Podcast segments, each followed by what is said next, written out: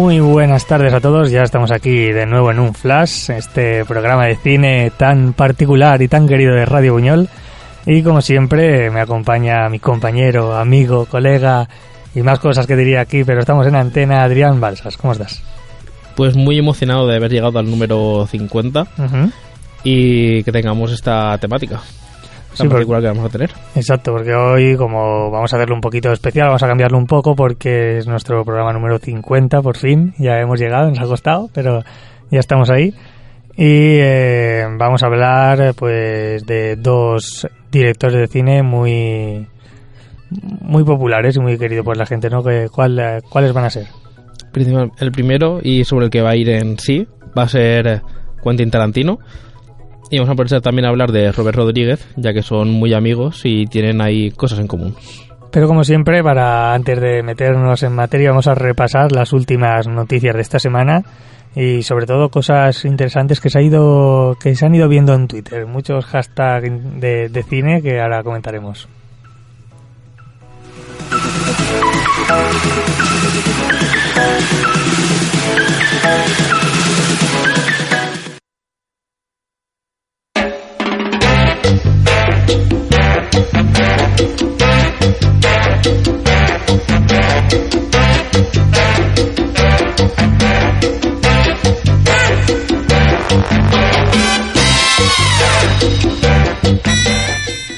Pues en Trendy es trending topic esto que te vamos a decir hoy porque de acuerdo con Deadline, Warner ha confirmado el estreno de la cuarta parte de la saga Matrix para el día 21 de mayo de 2021.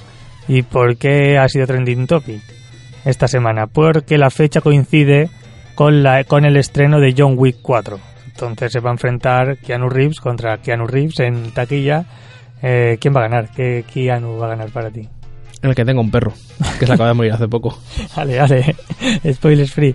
Eh, entonces, tú vas con John Wick. ¿Tú crees que John Wick va a tener más, más espectadores Es que quiero tener esperanza con Matrix. Porque a pesar de lo que pasó en la 2 y la 3, Ujú. realmente sí, sí que puede tener una historia que te enganche y vuelva a la esencia de la 1.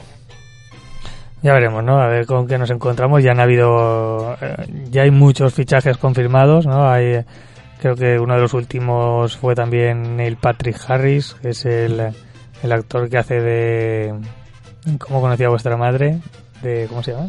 Stinson. Stinson, de Barney, Barney Stinson. Stinson. Eh, entonces ya lo tenemos ahí también en, en Matrix, pero bueno, se enfrentarán esta en cine, ¿no? Eh, estas dos películas protagonizadas por Keanu Reeves. No sé si, si al propio actor le hará mucha gracia esto, pero bueno. Es que desde hace seis, seis años realmente que se habla de la cuarta entrega de Matrix. Sin tanta fuerza, pero ya son bastantes años que se tiene en mente. Entonces, bastante bien se lo están planteando, creo yo. Pues sí, eh, ya lo dicho, aún sabemos sabemos poquitas cosas, sabemos que van a haber una- unas versiones jóvenes de los de los protagonistas, entonces a ver cómo se va desarrollando la historia y qué es lo que nos encontramos. También ha sido muy hablado en las redes sociales porque a través de Twitter los fans de Percy Jackson están solicitando a Disney que hagan una serie en Disney Plus de esta saga de libros. Ahora que pueden conseguir los derechos de esta saga, eh, pues que intenten hacer una adaptación de los libros más eh, afín a ellos y a través de una serie en vez de las películas que ya que no sé si hay dos creo que ya hemos podido ver en cines Eh, ¿qué te parece? Bueno, puede estar interesante. Igual quieren aprovechar lo que han hecho con la brújula dorada en HBO, creo que era. Así Sí, es verdad hacer ¿cómo se llama? serie. En materia oscura Sí, exacto. Igual los el público ha visto la oportunidad de que pueden hacer lo mismo con una saga que les gusta y se han unido. Puede ser. Yo de hecho no, no sabía que era de, o sea, que era de lo de la brújula dorada, la, la serie. Me enteré hace poco. Yo no sé si me lo dijiste tú o me enteré por otro, pero, pero sí. Pero aún no la he visto. priori ¿Tú has no lo algo? piensas, el No. tráiler solo. Bueno, pues veremos si al final estos fans tienen su Y recompensa. descarta la película, por cierto. O sea, es como si no hubiera existido. Exacto. Es de, de cero, Ah, vale, la, la serie dices. la serie. sí. Bueno, pues eso, eso está bien, porque así no hace falta verte la película para. vale. Como, pues como Watchmen, ¿no? Por ejemplo. Sí. Está de moda ahora las readaptaciones de, esta, de estas cosas. También en, en Twitter, por último, ha sido de nuevo, otra vez, que ya incluso está cansando a los fans que quieren que eso se haga realidad, el, eh, el hashtag de Relays, Relays, o no sé cómo Sí, es, eh, Release de Snyder, Snyder Cut, que es para que eso, el, la película de la Liga de la Justicia salga la versión del director, de Zack Snyder, que supone que sí que es real. Él ha puesto fotos en su red social que solo parece que lo utiliza él y dos más, que es Vero.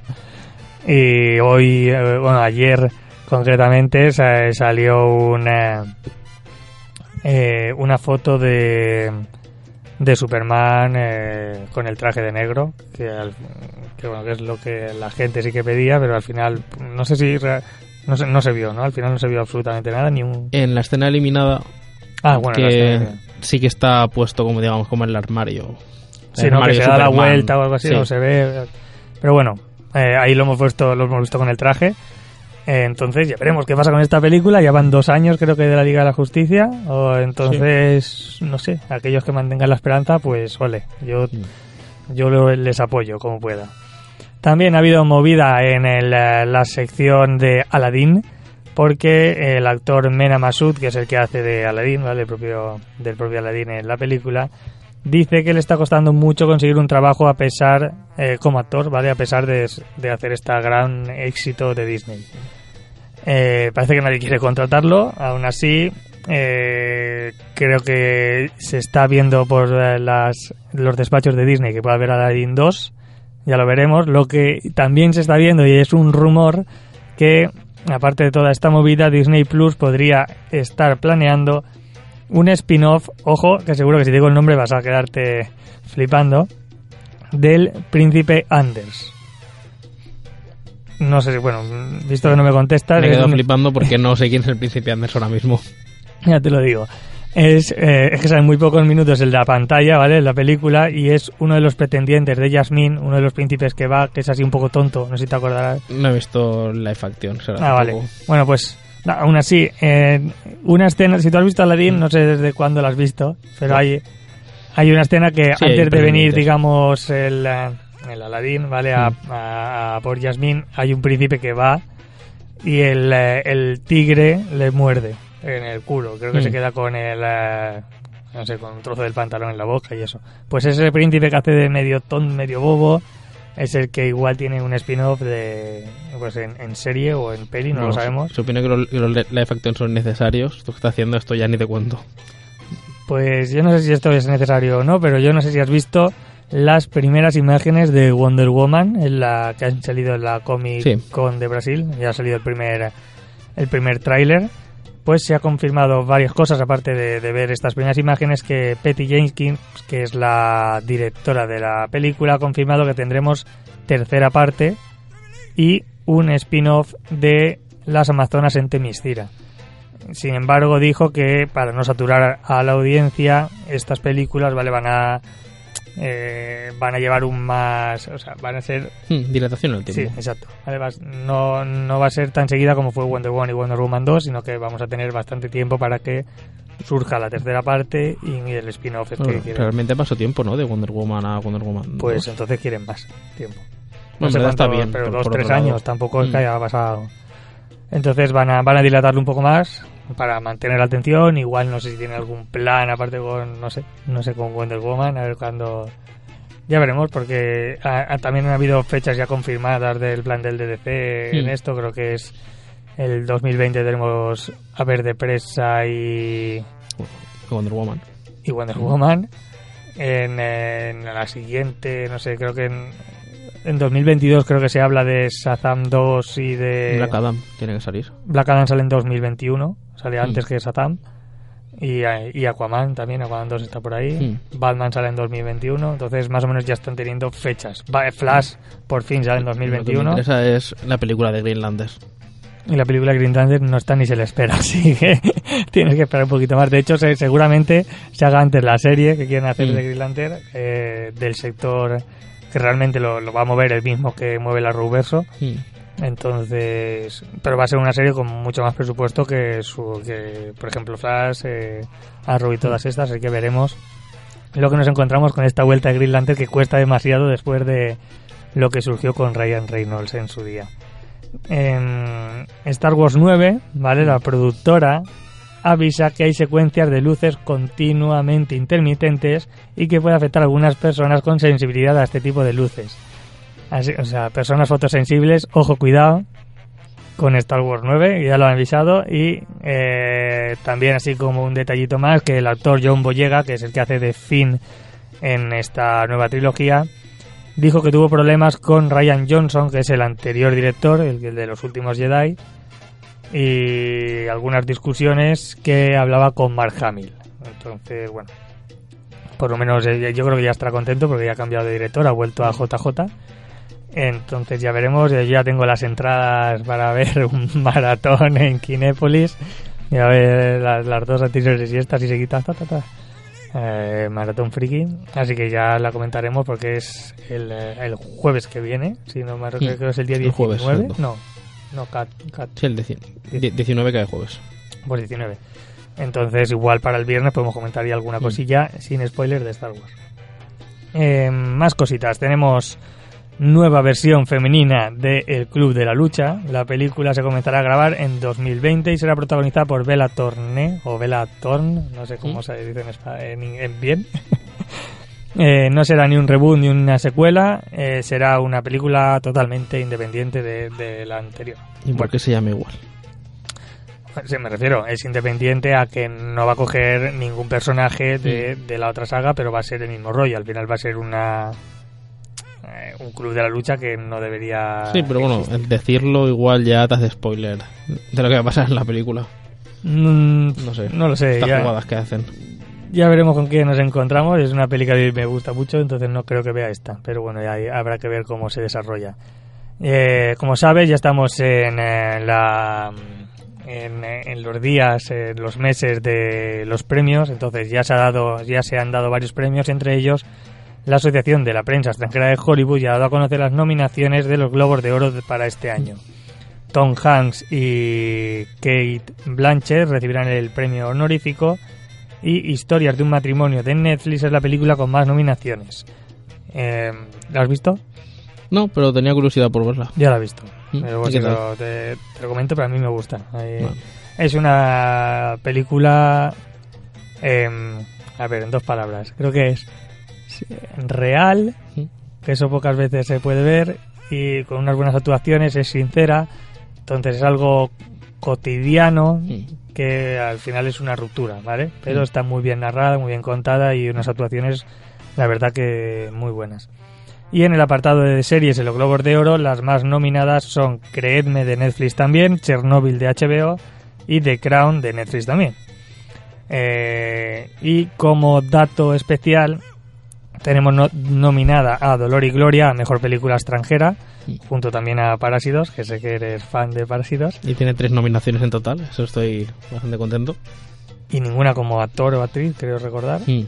Eh, y como actor también está eh, Antonio Banderas, de Dolor y Gloria. Así que, por ejemplo, Antonio Banderas va a disputarse el Globo de Oro a Mejor Actor con, por ejemplo, Joaquín Phoenix como por el Joker. Así que es un buen reconocimiento para que aquellos que no hayan visto Dolor y Gloria, pues igual se puedan animar a verla. Expediente Warren 3 ya es oficial y se llamará, eh, después de la traducción que no es oficial pero es textual, El Diablo me hizo hacerlo. Esta nueva entrega aún no... Creo que ya tiene fechas, pero bueno, que está en proceso, eh, tiene que entrar en preproducción y a ver quién la dirige y demás. Pero bueno, ya sabemos más cosillas y por lo menos sabemos que es oficial. El irlandés en Netflix, por cierto, ¿lo has visto al final? No, no he Aún no he tenido tres horas y media para verla. Pues a eso vamos, porque ha sido reproducida alrededor de 26 millones de usuarios. Todo un éxito por lo que parece, pero hay una pequeña trampa. Porque parece que solo de, esa, de esos 26 millones de usuarios, solo el 18% de los usuarios que comenzaron a verla la vieron del tirón y el 82% restante pues o la vio por partes o la puso en pausa o jamás la vio entera. Entonces, claro, hay que ver cuánta cantidad real de gente ha visto irlandés, porque lo que tú dices son tres horas y media, tiene que ser muy buena película, yo tampoco la he visto, pero por lo mismo, porque obviamente no he encontrado tres horas y media. Como no... Y me saben mal pararla, básicamente. Pues mira, yo creo que voy a encontrar las tres horas y media porque como ¿sabes? Nosotros nos vamos a ir este fin de semana a la Heroes Comic Con en Madrid. Entonces, pues el trayecto, como voy en tren. Se puede descargar, igual, es verdad. Ojito, que igual ahí, ahí, ahí puede estar el irlandés. Ya hay plan para la vuelta. ahí puede estar, exacto. La cuarta temporada de La Casa de Papel llegará el 3 de abril de 2020, ya tenemos fecha para aquellos que sean fans, ya llega, ya también se ha anunciado la, en la Comic Con esta de, de Brasil. Y Drácula, no sé si lo sabrás, pero tendrá una serie por parte de los creadores de Sherlock y llegará de la mano de la BBC el 1 de enero de 2020. Esa serie puede ser interesante. Pues interesante, habrá que, ya te digo, lo tenemos ahí y como tú eres el señor de las series, igual eh, la puedes echar un vistazo y recomendárnosla o no. Parece que el gran crossover de Crisis en Tierras Infinitas, ¿vale? Tendrá también metido a los titanes eh, en el ajo, en todo este meollo. Entonces estamos en pleno proceso, creo que ya llevan dos, tres capítulos de lo que viene siendo el gran crossover de la serie de DC que si todo va bien la podemos comentar en el programa 52. Nos saltaremos y haremos un especial. Y por último ya, para terminar con las noticias, la nueva temporada de Sabrina llegará a Netflix el 24 de enero de 2020. Que aquellos ya pueden marcar su calendario. Yo, por ejemplo, sí que lo marco. Yo sí que estoy viendo, sí que estoy viendo Sabrina. Me gusta el tono de terror, intento de terror adolescente que le han intentado dar. Está muy bien. Así que sin más dilación vamos con los con tu bueno con la sección la nueva sección de Quentin Tarantino y de Robert Rodríguez.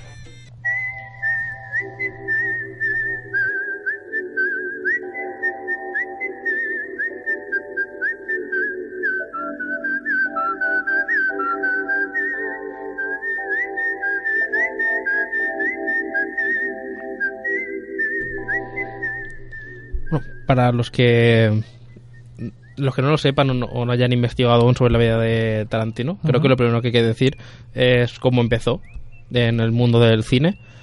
Y es que empezó en un videoclub. Y ahí fue donde seguramente se vería todas las películas que tenían en el videoclub y cada una que entraba se la veía. Y ahí fue, o al menos se lo dicen cuando, cuando empezó a amar el cine. De hecho, aprovechó su pasión y su trabajo para meterse en ello. de hecho él también ha hecho en alguna entrevista que fue una gran fuerte fuente de inspiración para luego poder ser director, porque también así se fijaba no en lo que los gustos de la gente, la- lo que alquilaba más y también era muy de recomendar, ¿no? De recomendar Ah, películas. pues es una buena investigación que trabajas ahí. También me comentaron, o sea, el nivel de cultura cineasta que tiene, que quedó con Amenábar eh, en España, que le dijo de quedar a comer. Y aparte que estuvo hablándole absolutamente todo el tiempo de cine, le preguntó si conocía o tenía disposición para unas películas españolas de los 50-60 que Amenábar no conocía para nada. No, no, sí, sí, tiene, tiene mucha cultura, aparte de... Parece ser de todos los países, sobre todo ya sabemos de Tarantino, es muy eh, de países asiáticos. Hmm. Es muy de... Solo hay que ver Kill Bill para ver en todas las películas de Samurai que se ha tenido que tragar este hombre. Sí, Eh, y Kurosawa y demás. al entonces- 100%, seguro. Entonces, sí, sí, es, es bueno eh, hay- y está muy bien repasar, ¿no? Por dónde, por dónde ha pasado Tarantino para tener tanto Mm. conocimiento. Y entender su cine. Y que se le quede, vamos, que al final yo veo igual una película y a los dos, tres días ya me puedes preguntar que como sea de esas pasables, estás que me acuerdo. Y también por eso o sea, eh, Tarantino es el posmodernismo en sí mismo. Que el, o sea, según me han explicado el posmodernismo y he, y he mirado, es cuando tú coges una referencia a algo y no tiene el sentido original que puede tener. Como por ejemplo en el western hay una película que se llama Los Tres Padrinos o, o algo así, que básicamente es la historia de la Biblia de los tres reyes magos con la estrella. Hecho en un western. Pero si tú coges una referencia y le das otro significado, eso, eso supone que ya empieza a ser el posmodernismo. Y Tarantino es el rey en esto. O sea, es difícil, es bastante difícil superarlo. O que haya más cosas, como por ejemplo, como comentaremos más, a- más adelante, como, como Malditos Bastardos. O eres una vez en Hollywood que coge la historia y la modifica para contar su historia. También, sí, sí, sí. Ahí, ahí es un, buen- un muy buen ejemplo porque al final el, distorsiona, digamos, la, lo que pasó en realidad en Érase una vez en Hollywood con los Manson. Eh, pero es algo que sorprende porque así también no te esperas lo que Lo que ocurre. Yo creo que al final ha hecho un... Debería haber acabado así, ¿no? En vez de cómo ha acabado. Un what if, que hace mucho. Exacto. Y bueno, no sé si lo tenías o lo ibas a comentar, pero aprovecho, ¿vale? Y te Mm. lo digo. Eh, su padre es de ascendencia italiana y su madre, por ejemplo, es de ascendencia inglesa, irlandesa y alemana. Entonces ya vemos que ahí ya de por sí ya tiene varias raíces y varios varios sitios y donde buscar más información sobre cine. Imagínate que puedes ver eh, desde muy pequeño películas de diferentes eh, continentes o de diferentes países. Eso al final te hace englobar mucho más. Sí, la verdad es que sí. Y eso también son contactos. Y Tarantino comenzó a finales de los 80 de su carrera en sí misma, porque escribió y dirigió My Best Friend's Birthday y, y ese guion es la base del argumento de la película True Romance de Tony Scott en el 93. Ujú. Pero en el 92 sí que fue cuando inició su carrera como cineasta independiente, que es ahí cuando empezamos a contar sus películas. Que recordar que dijo que quería grabar, bueno, hacer 10 películas en sí, aunque luego sí que esté en otras como guionista o solo director, pero suyas, suyas hay 9 hasta ahora. Y queda mm, la última, que ya me comentarás lo que sabes hacia el final. Ah, vale, sí. La, la... Bueno, si quieres te lo puedo comentar. No, sí, dilo ya si O quieres. sea, lleva Tarantino lleva nueve, hemos dicho. Sí, La novena es Eras una vez en en Hollywood. Hollywood. Y supuestamente, según unas declaraciones, dijo que solo iba a hacer 10 películas y se retiraba como director. Eso no quiere decir que sea como actor o que se haga, Hmm. haga guiones y producción y demás. Eh, hay rumores, ¿vale? Como eh, hay, hay dos rumores. Uno, que está planeando hacer como una historia de Star Trek, ¿vale? Puede ser uno de sus últimos proyectos. No tiene por qué dirigirlo, como ya hemos dicho, puede estar en la fase de guion y demás. Y algo interesante que ya eh, lo mira antes de venir en IMDB y también está hay algunos rumores y demás que puede ser que haya Kill Bill 3. Vale, Entonces no sé si esa será su última película o nos miente y hace un poquito más que no estaría además.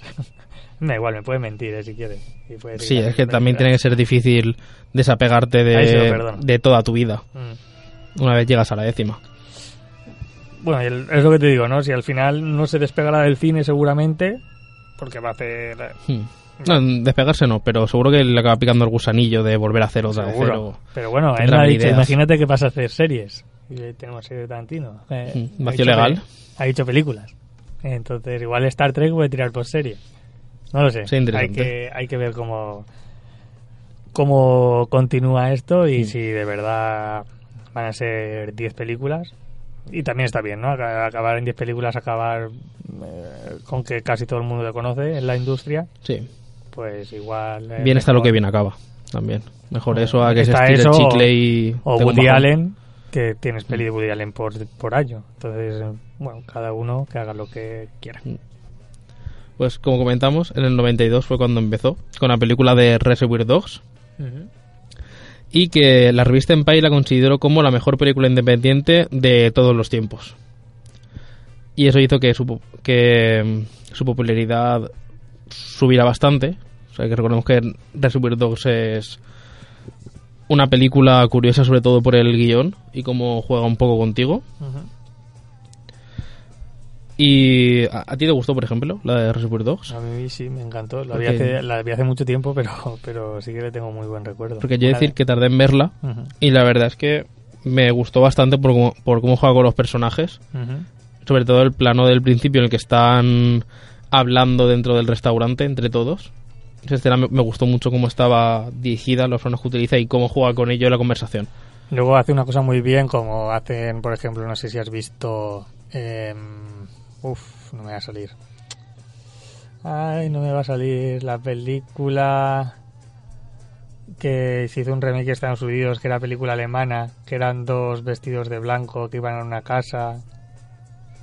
No sé de lo que Lo estoy cual no, y me perdí un poco. La tengo en la punta de la lengua y no me sale, pero te voy a decir lo que hace Tarantino, que es eh, que eh, en esa película, se- eh, que es la película de Haneke. O sea, me acuerdo del director, pero no me acuerdo del, del nombre. Ahora te lo diré. Eh, bueno, que Tarantino en Reservoir Dog hace muy bien el, em, eh, la violencia fuera de campo. Que eso lo vemos cuando, no sé si está Funny Games, ¿vale? Era la película que quería decir. es que no la he visto aún, por eso igual. Está, está muy bien. Hay eh, la escena esta de, por ejemplo, creo que le corta la, la oreja a, a uno que creo que es Reservoir Dogs, si no me equivoco, de película de Tarantino, creo que sale en esa, que lo están como torturando y digamos que la cámara se mueve hacia un lado donde ya no está no está el tío, soy el grito y vuelve, entonces ya está con la oreja cortada. Entonces son, son recursos muy chulos que hace a lo largo de la película que son muy interesantes y por ejemplo en Funny Game se ve es, es, es continuamente eso entonces Y también, sobre todo, contar una historia que ocurre en un día desde distintos puntos de vista. mm, Es, que quiero recalcar que lo importante es la forma en la que está, con- en la que está contada. Al final lo bonito lo que hace diferente al una de las cosas que hace diferente al, al cine de Tarantino es eso no que la narración no es lineal tiene una pues tiene una narración eh, bastante desordenada que es lo que hace que sus películas tengan eh, ese aliciente para aparte de la típica violencia que la gente muchas veces se queda con la violencia pero tiene estas cosas que es- son muy interesantes. Pasa en esta película pasa en Pulp Fiction pasa en Los Odiosos 8 ¿vale? pasa en, mucha la estructura de Kill Bill también es diferente entonces eh, que juegue con la estructura que y que no se quede los cánones digamos establecidos de los típicos biquillones eso hace que su cine también sea muy interesante Sí. Y lo bueno también es que, aparte de ser una película de culto, también han sabido aprovechar muy bien la, la imagen en la que están todos caminando por la calle. Eso también se ha hecho muy mítico y lo reconoces en un montón de sitios. De hecho, a mí esa imagen me inspiró bastante para meterme en, en este En mundillo. mundo, ¿no? No sé, tiene una fuerza que me gusta mucho. Ujú. Está muy bien. Y luego el rollo de los colores y todo, que está. Hay, hay portadas y, y carteles de Reserve Dog muy buenos. O sea, me- de hecho, de los, de, los, de los más chulos que hay. Incluso los que hace la gente como fans y tal, también Sí. eh, son, son muy interesantes. Pero es que ahí no acaba la cosa, porque ¿cuál es la segunda peli que hace el señor Tarantino? Dos años después, hace la de Pulp Fiction, que para muchos sería su obra magna y... Una, bueno, la verdad es que es de lo mejor de los 90. Ujú. Y esta de, de Pulp Fiction, eh, que aquí se tradujo, se tradujo como tiempos violentos, ¿En España? sí. También entiendo que es Bueno, complicado ahora ya no. traducirlo. Ahora ya es. Ahora ya no, claro. O sea, ya cuando lo compras no pone pues, tipos violentos. Es que ahora, eh, bueno, es que realmente Pulp Fiction es un término que se utilizaba en historias y novelas. Y que el- la curiosidad es que eran como historias cortas que terminaban. Solía, solía ser también un poco rollo espacial o término. O, sea, o, o géneros que no se utilizaban tanto. Y esto era en los 60 y 70. Entonces, eso también creo que queda bien con el nombre de la película. Porque realmente son distintas historias que luego se ve cómo acaban convergiendo, pero el guion va y viene del pasado al presente, del presente al futuro al pasado. Juega un poco y como son distintas historias, creo que de ahí se atribuye parte del nombre también. O al menos puedes notarlo. Que también, por ejemplo, si ves el cartel, es muy ese estilo Con, con el protagonista, los colores que utiliza, el tipo de título. Sí, sí, sí, sí. De hecho, los, los colores de Tarantino también siempre son muy llamativos y los, Mm. los títulos, los eh, que aparecen en pantalla de repente, sobre todo el amarillo típico de, de Tarantino, que son- te llena todo en el cine.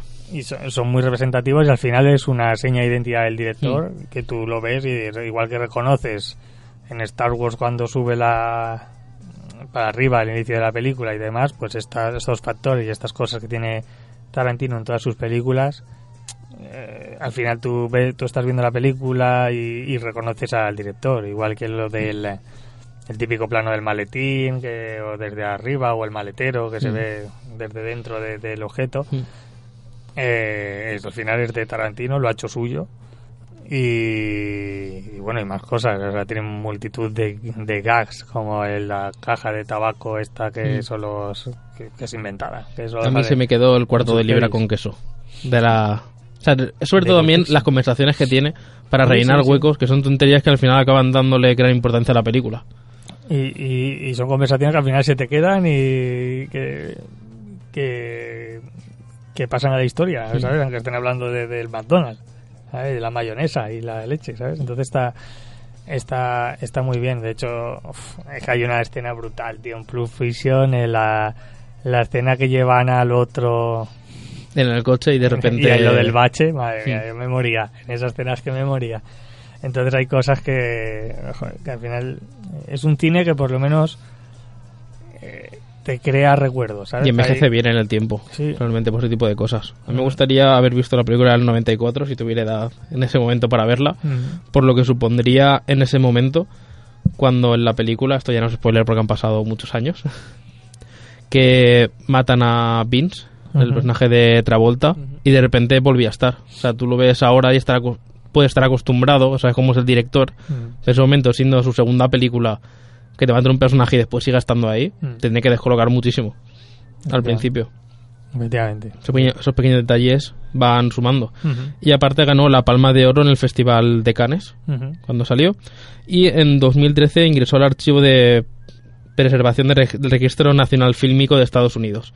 Por ser cultural, histórica y estéticamente valiosa. Muy bien. Es un hito bastante importante. Ujú. Y tres años después sacó la película de Jackie Brown, que para muchos es la mejor película del director. Y también afirman que llegó a su mayoría de edad estética. No entiendo muy bien a lo que se quiere referir, porque realmente Tarantino en cada película te saca algo que te sorprende. Ujú. También en cuanto a, en cuanto a colores o planos, sigue teniendo un algo distinto. Y aunque no sea suya, también hay que, hay que destacar que sacaron la de Four Rooms, que es una antología de comedia negra, en la que participan Alison Anders, Alexander Rockwell, Robert Rodríguez, que hablaremos más tarde de él, y el propio Tarantino. Es una película con cuatro historias independientes, que cada habitación la lleva un director. Creo que la cuarta historia. es la de Tarantino, si no me equivoco. La, de las últimas era de Tarantino. Sí, Eh, bueno, es interesante. Le- el único enlace que tienen es el botones, si mal no recuerdo, que va de habitación a habitación y es lo que se encuentra dentro es lo que cada directora ha hecho. es una buena para- guía para llevarte por ahí. No Y tiene- también Jackie Brown es una adaptación de la novela Rampant de Elmore Leonard, lo que también vemos que tiene más cultura aparte del cine. Es un hombre bastante sabio y que seguro que cuenta todas sus batallas cuando sea mayor y sacará un montón de documentales después. Seguro, y, no- y los veremos. Mm. Muy bien. Lo siguiente ya tiene otra curiosidad porque la cuarta película para nosotros son dos películas, que es Kill Bill 1 y Kill Bill 2. Ujú. Porque como muchos ya sabrán, para él Kill Bill es 1 y 2 es una única película. Solo que por duración no le dejaron Juntarlo. sí. juntarla todo de una y tuvo que sacarla por partes. No pude hacer un irlandés. Exacto. En ese momento las películas... Bueno, tampoco es que estuvieran mal vistas, porque El Retorno del Rey duraba tres horas y media en cine. ¿El Retorno cortada. del Rey de qué, de qué época era? De- de Entonces, por 2003. eso. Sí, por ahí. Justo del, del mismo año. Ya, pero bueno, El Retorno del Rey al final tiene dos películas antes del Señor de Sí. los Anillos, dos películas que triunfaron. Tarantino, sí, es verdad que ha hecho Pulp Fiction, ha hecho Jackie Brown y demás, pero era es arriesgado para una productora eh, ponerte un producto nuevo porque un flipado, Tarantino Mm. no te está diciendo que quiere hacer una película de una tía con una katana, re- ¿sabes? Entonces, claro, que la cara de la- durando cuatro horas o por ahí, ¿no? Claro, la cara de los tíos dice, hostia, que esto no es Asia, ¿vale? Mm. Entonces yo también comprendo a la productora, pero bueno, este lo tenemos fácil. Si, si queréis verlo como lo vio Tarantino, ya sabéis. Mm. Sí, hay que juntarlo. Una detrás de otra, palomitas y... Es que yo lo primero que pienso cuando, cuando me nombran Kill Bill es no solo el silbido, que se acaba pegando y puede durar una semana perfectamente, sino el, el plano secuencia de cuando entra y la parte del baño. La verdad es que es majestuoso ese plano secuencia. Sí, De hecho, me recuerda un- en cierta medida y muy entre comillas al, a los planos secuencia que tenía Ciudadano Kane, porque hay uno que empieza a, gi- a girar entre columnas y no sabes en qué momento ha hecho el giro ni por dónde ha pasado, Mm. porque está, o sea, está muy bien pulido y a saber cuántas veces tuvieron que repetirlo porque encima, aparte de ser camino y que se cruce en el momento justo, después hay acción. Ujú. con peleas y eso es muy muy complicado. No, no, si el, eh, los planos secuencia ya sabemos que son complicados de por sí, pero con, imagínate eso con gente volando, gente pegándose pues, es- espadazos y demás. Y como comentaba, se nota mucho el cine asiático. Bueno, y también, sí, concretamente el cine de samuráis. También tiene que haber sido muy interesante el haber trabajado para esta película Claro, claro. y descubrir todo esto. La... Incluso para el propio director hacer algo distinto que no había hecho hasta entonces y basado en una cultura que le gusta, al final es, es muy interesante. La protagonista es Uma Thurman. Y la verdad es que sí que se nota cuando Tarantino tiene cierta predilección por ciertos actores, Ujú. como puede ser la propia Uma Thurman, Samuel L. Jackson o Steve Buscemi, que es un actor bastante curioso. Tiene una cara como un cuadro de Picasso, pero aún así tiene mucho carisma y cada vez que sale es como que gusta al verlo, por la forma que tiene de actuar. Sí, la verdad es que tienen muy eh, a unos actores eh, que, les quiere casi siempre sus películas y si se da, de hecho, quiero recordar que en el papel, no sé si de Pulp Fiction o de Reservoir Dog, eh, Tarantino, vamos, escribió el el, el personaje a, raíz a medida de, del actor que se pasó en pasó en Pulp Fiction o sea escribió el papel de Jules para Samuel L. Jackson eh, escribiéndolo como si fuera Samuel L. ¿sabes? como si fuera Samuel L. Jackson el, el mismo personaje entonces a partir de ahí eso de hecho Samuel L. Jackson se ha convertido súper habitual en todas las películas de, de en casi todas las películas de Tarantino Y de aquí, bueno, y también es que me da pena porque es un actor que me gusta mucho y nunca se me queda su nombre. El, el que, sa- que sale en Malditos Bastardos, bueno, en Reservoir Dogs también sale, Malditos Bastardos, en Django, el dentista, ¿El dentista dónde? De... de Django. Christopher Waltz, puede llamarse. Ah, ah, sí, no, no, Christopher Waltz, sí. Pues- sí, sí. Es un actor también muy bueno y para mí creo que es de lo, me- lo- mis personajes favoritos de Tarantino los tiene ese hombre, no solo por, no solo por Malditos Bastardos, no en Django. Mm. Mi favorito también, el papel que tiene en Reservoir Dogs es brutal. Luego también hay un actor eh, alemán que se llama Till eh, Schweiger, Schweiger, ¿vale?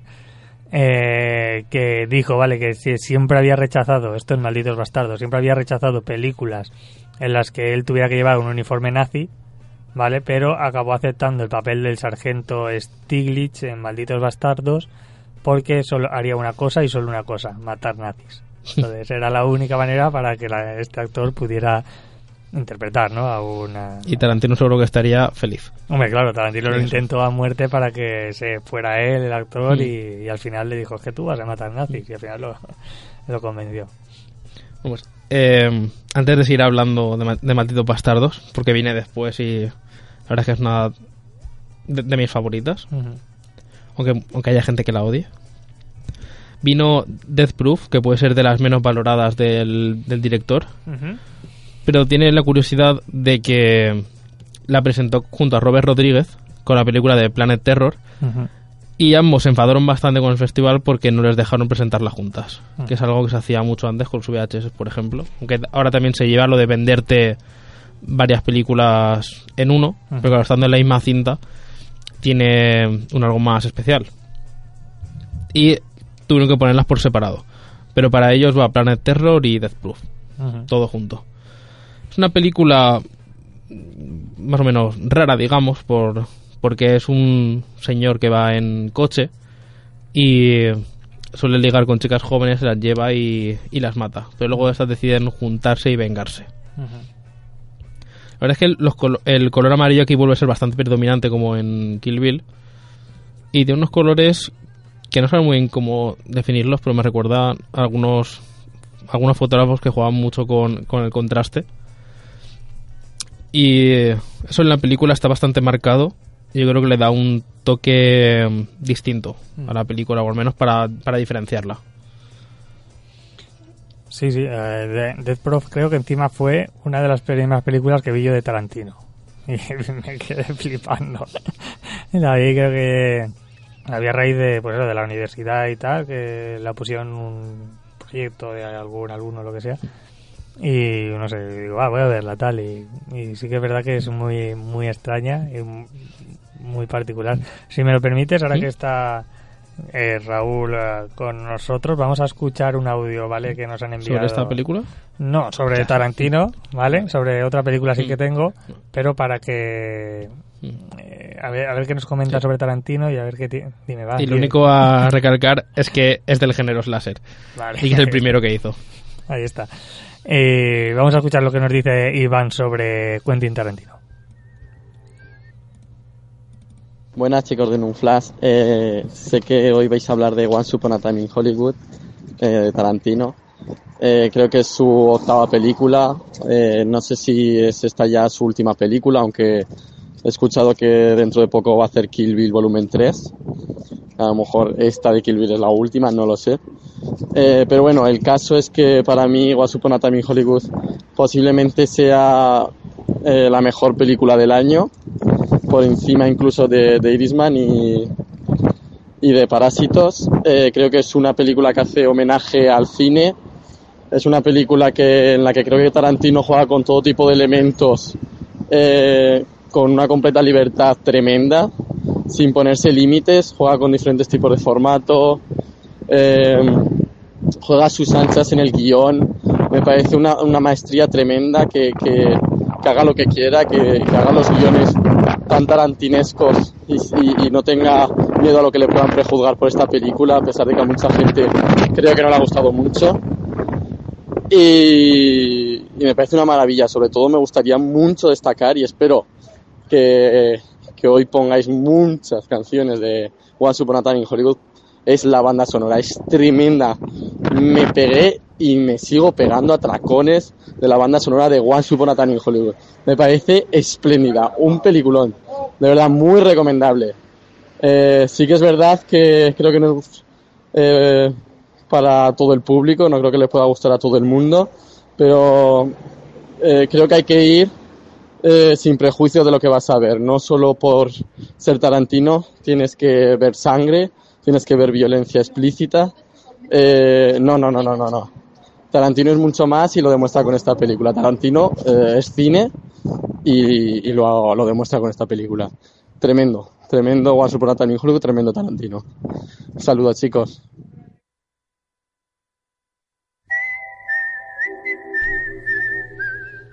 Y lo último antes de pasar a la siguiente uh -huh. es que el propio Tarantino dice que, que sí que tiene que ser la peor película que ha hecho, que dice que parece ser que la hizo con la mano izquierda, pero que tan mal no está, ¿no? Y que si, si esa es la peor película que ha hecho en su carrera, que está tranquilo. Ah, que realmente sí que tiene... O sea, es tiene... De verdad, igualmente. Uh -huh. No siendo una mala película. Y, y, yendo un poco más rápido por el tiempo, bueno, sí. Sí, bueno, ya eh, solo comentar, ¿no? Que Cristian nos ha hablado ya de Eras una vez en Hollywood, ya pues ha dicho más o menos lo que pensamos todos, ¿no? Que es sí. una gran película que, que aunque no esté presente todo el rato la mucha de la violencia que teníamos nos teníamos acostumbrados a ver a Tarantino, al final es una no sé si es oda al cine, es una representación de, del cine como él lo conoce, está presente el spaghetti western incluso eh, películas como de Sergio Leone y demás. Entonces, creo que al que le guste el cine y sea muy cinéfilo, está muy bien hecha. Y aquellos que se despeguen un poquito, que no sea tan tan frikis o demasiado frikis, igual esta peli le puede parecer aburridita. Entonces hay que hay que ver, hay que ver en el momento que la ves y demás, porque sí que es una película larga. Pero aún así es muy buena y te deja reflexionando sobre la más que sobre la historia que te cuenta, sobre cómo está hecha la película y el por qué. Uh -huh. Si te puedes analizar, por ejemplo, a mí no me gustaba una escena violenta del final, solo una parte de esa escena, uh -huh. pero al mismo tiempo me gusta por el hecho de que no me guste. Uh -huh. Relación está ya que donde se puede hacer spoiler y puedo, lo comentaré vale. mejor. Bueno, pues ahí está, hemos hecho un Tarantino, hemos, estábamos en orden y hemos ido al final y ahora vamos a Malditos Bastardos, Malditos Bastardos que 2009. es de 2009, como ha dicho Álvaro. Y aunque hayamos hablado bastante de esta película, para mí lo importante es que me sacó del mal encasillamiento que tenía con Brad Pitt. Mm. No sé, por las películas que había visto de él, lo tenía como que, que, que, hacía en esta película y me sorprendió y fue en 2009 cuando descubrí todas las vertientes y posibilidades que te ofrece este actor a la hora de, de hacer una película. Ujú. Me gusta siempre en comedia, hace un papel muy importante. Y es que cada actuación que sale en esta película es oro, como la de Michael Fassbender. Ahora todo el mundo sabe cómo se hace el número 3 en, en Alemania. Una vez ves la escena ya, ya no se te olvida. Yo creo que es una de las mejores pelis para mí de Tarantino. Creo que la tengo en el top 1. O por ahí estará. Incluso Full Fiction y, el Malditos en el- en el Bastardos. top ¿eh? 3 seguro. Hombre, eso seguro. En el top 2 Mm. ya es, es seguro. Entonces está ahí, Mm. ahí. A mí me... Malditos Bastardos que me flipó. Y después de esta gran película es cuando Tarantino vuelve a sorprendernos otra vez en 2012 con Django, haciendo un western, Ajá. que se ve que tenía ganas porque la siguiente también fue otro western, pero, pero de otra manera.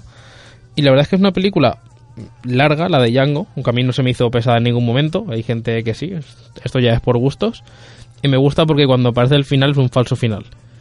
Y él mismo vuelve a salir en la pantalla y no digo lo que hace porque no lo haya visto, pero igualmente es muy recomendable. Como el papel que tiene Leonardo DiCaprio, que la escena del vaso se corta de verdad y sigue actuando la escena entera. Ujú. Y la verdad es que es de las mejores. Para mí el primer Oscar que tendría que haber ganado es en esa película.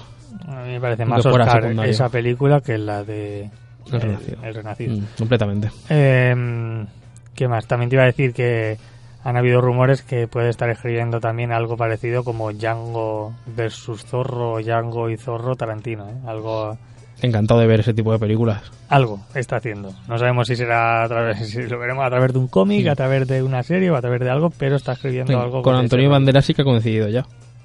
Sí. Así que seguro que alguna relación hecho, positiva habrá tenido con él. Con Robert Rodríguez, Antonio Banderas también ha, Sí, ha trabajado en el mexicano, creo que era que el mexicano que en versión original se llamó Era así una vez en México. Sí, que es Claro, la segunda parte está- está de bien. Desperado. Sí, que eso está bien saberlo porque Mm. ahora la, la última, ¿no? De Tarantino será una vez en Hollywood.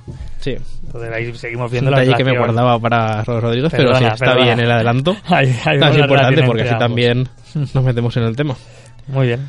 Y como comentábamos más tarde salió Los Ocho Diosos, que es la octava película de Tarantino, Ujú. que cuando la vi me resultó un Reservoir Dogs del oeste.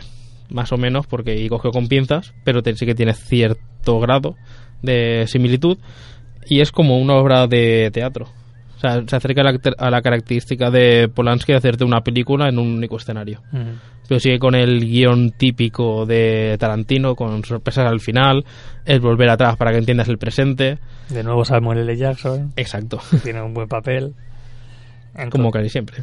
entonces, eh, pues eso es otro, el, el segundo western que hace, nada más terminar este, planos muy interesantes y en el que, por ejemplo, Ennio Morricone eh, hace la banda sonora, cosa que de normal en las películas de Tarantino no pasa, porque Tarantino elige las canciones para sus películas, pero en esta justamente sí quiere hacer la banda sonora e incluso ganó el Oscar por la banda sonora, entonces pues, le salió redondo.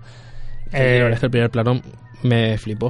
el primer plano es maravilloso. El primer plano es larguísimo, pero es, es una pasada. Al final empieza en una cruz, creo recordar, y se va tirando hacia atrás, vemos todo blanco. Vemos pasar caminando, no sé cuán- cuántas veces lo recorrió, ni el tiempo que fue, pero fueron minutos de caminata en la nieve No, sí, sí, sí, y no había ningún surco de que había pasado por ahí. exacto. O lo hicieron muy bien o el tío hacer, tuvo que acertar en la primera, pero O el trabajo de arte ahí flipas. Sí, sí, completamente. corre, corre la nieve. Entonces, entonces había Y, que- o sea, por último, como, como comentó nuestro compañero, la de Eres una vez en Hollywood, que aquí también igual, o sea, eh, no sé si tanto el Oscar DiCaprio para, para este papel, pero la verdad es que sí que es papel muy interesante junto al de Brad Pitt, de maneras distintas, pero no sé, es que es como que hay de un registro un poco más allá, eh, para mí, Leonardo DiCaprio. Yo soy muy de Brad Pitt en esta peli, ¿eh? más que de Leonardo. Pero sí que es verdad que las dos actuaciones son muy buenas. La escena que tiene con la niña Leonardo DiCaprio es espectacular. Mm. Y las escenas de, yo qué sé, que tiene Brad Pitt, sobre todo así más de acción y más... Mm. Bueno, la escena con Bruce Lee también es, Sí. es- es muy interesante por la cual la película en China no recaudó dinero. Ya, y creo que ni bueno. se puso. Un poco tontería porque es lo que te hacen caer. Entonces sí, tiene, sí. ya hemos así repasado un poquito. Vamos a escuchar un audio ahora sí, que no me equivoco, de nuestro amigo Iván Gregory.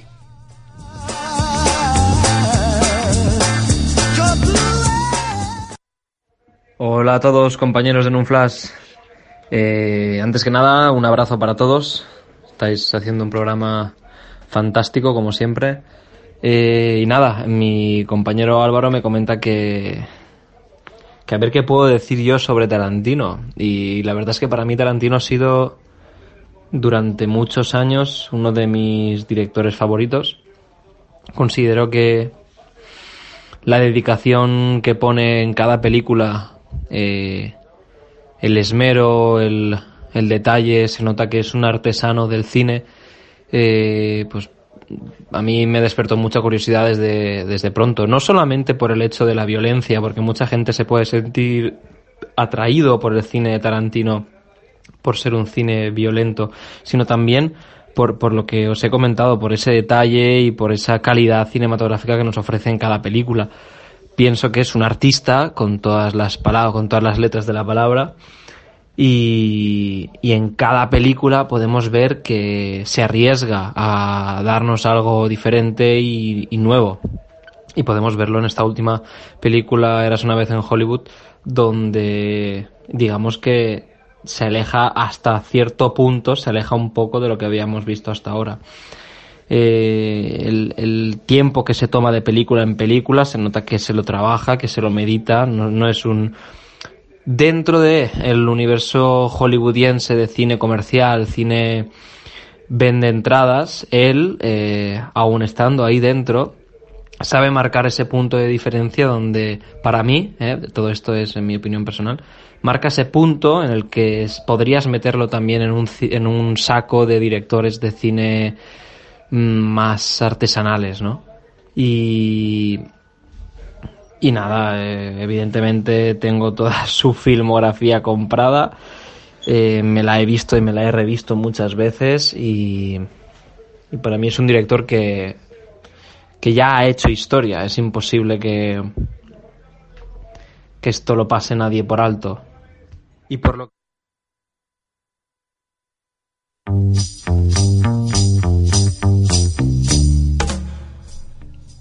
Bueno, pues Después de escuchar a, a, Iván, vamos a ir directamente en estos poquitos minutos que nos quedan con eh, Robert Rodríguez. Pues la verdad es que eh, Tarantino y Rodríguez, uh -huh. se, según han comentado en entrevistas, se conocieron en un festival de en Toronto, uh -huh. en Canadá, que iban a presentar distintas películas. Y ahí fue donde comenzó esta gran amistad en la que, que ha proliferado bastantes años y siguen eh, haciendo cosas juntos o hablando y se nota mucho la influencia de uno en las obras del otro. Uh -huh. Que Robert Rodríguez llevó la de El Mariachi y Tarantino la de... Uy, Reservoir Dogs, iba a decir Pulp Fiction, se me ¿Mariachi ha ido. con Antonio Banderas o no?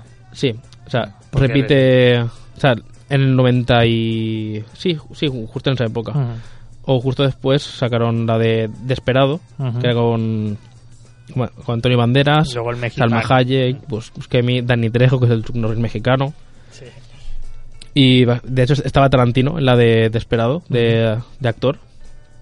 Bastante joven se le ve con esto. Y, y nada, y empezaron. Se ve que cuando entraron ambos en, en Sony, estaban cerca Robert Rodríguez podría leer las cosas que hacía de Pulp Fiction y, y, viceversa. Se ve que tenían aficiones en común incluso en géneros o gustos no comunes en esa época, uh -huh. con lo que la alianza fue bastante más fuerte. Por ejemplo, la primera que quiero hablar, aunque no es la más destacada de, de Rodríguez, es la de um, Planet Terror, que como comentábamos, eh, esto nos junta a Death Proof. Uh -huh. Por eso al principio pone Greenhouse, porque creo que era la mezcla de ambas. Sí, si no me sí, equivoco. Es verdad, es verdad. Sí. Pues esa película, aunque sea muy rara entre zombies e infectados, en su momento no lo supe apreciar, pero la dirección de fotografía que tiene esa película es impresionante. Uh -huh. Sobre todo el, el, color destacado del rojo y el verde. Recordemos que la banda de México es verde, rojo y blanco, si uh -huh. no me equivoco en el orden. En la uh -huh. que está muy presente, tiene actores. Blanco está en el medio, ¿no? Sí, sí. Verde, blanco y rojo. Exacto. Tiene actores muy buenos en esa película. De hecho, algunos que hemos visto más adelante. Porque, por ejemplo, está. Si no recuerdo mal, es un actor indio que sale en Sense8. Ujú. Jonas se llamaba, sale en esa película como el científico malvado. También sale Tarantino de actor. De hecho, hay una polémica con Tarantino porque en esa película violaba a una chica, el personaje.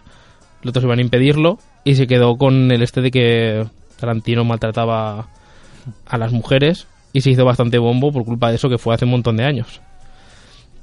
Otras películas, ya hemos comentado la de Desperado, la de Eras una vez en México, pero también ha- no ha tenido una trayectoria tan limpia, se puede decir, como Tarantino, porque Robert Rodríguez hizo también Spy Kids.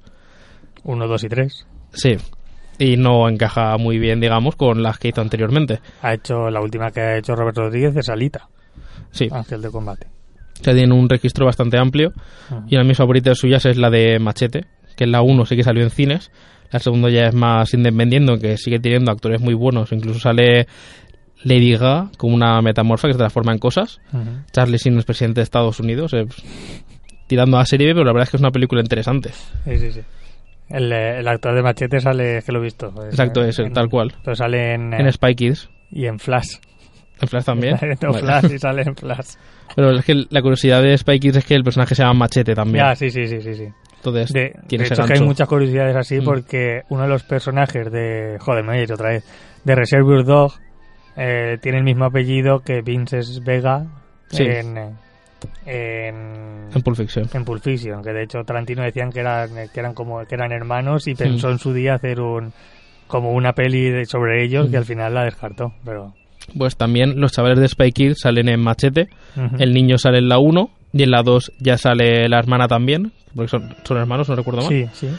Y también bueno, en la 2 sale como lugarteniente de Sofía Vergara. Que en Spy Kids 3, creo, bueno, bueno, o en todas, creo, también Spy sale Kids 3D. Banderas.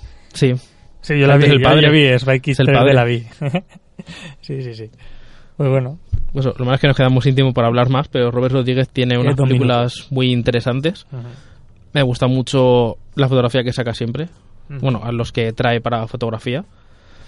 Y no sé, es que la influencia de... eh, igual él ya era así de antes, pero la fusión que tienen ambos dos eh, me gusta mucho. al final el haber compartido escritorio, por así decirlo, y al final eh, Mm. hacerte amigo de alguien del mismo sector, Claro. al final tienes esas Mm. influencias y es verdad que mm, hay pelis dirigidas por eh, Robert Rodríguez, creo que es la de Abierto hasta el amanecer, Sí. no sé si el guion es de Tarantino, pero bueno, aún así él también eh, actúa en esa película, entonces hay buena relación entre ellos y seguramente sigan trabajando juntos. Igual eh, Tarantino cuando se dedique a hacer otras cosas probablemente escriba algún guion para que lo ruede Robert Rodríguez.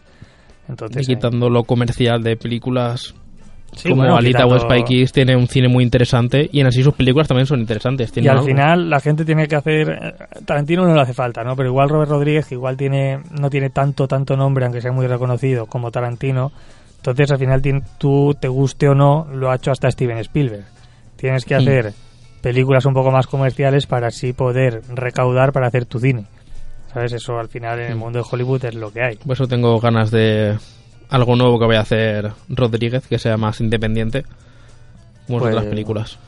Pues ya veremos, con la lista tampoco se ha recaudado mucho. Pero- En algún momento llegará. Pero bueno, fe. llegará, llegará. Seguro que hace algo eh, para todos los públicos y luego algo más específico para, para nosotros que igual somos un poquito más exquisitos o puritanos. Mm, especiales. de- especiales, ¿eh? los especialitos. Los especialitos nos dan de comer aparte. Pues bueno, muchas gracias, Adrián, por este repaso Mm. de, Gracias a ti, ya que nos está escuchando. de Tarantino y de Robert Rodríguez. Gracias a todos por escucharnos y como siempre, ya sabéis, estamos aquí en Radio Buñol los jueves de 4 a 5 y aquellos que los viernes de 4 a 5. Yo es que estoy en un flashback ahora mismo.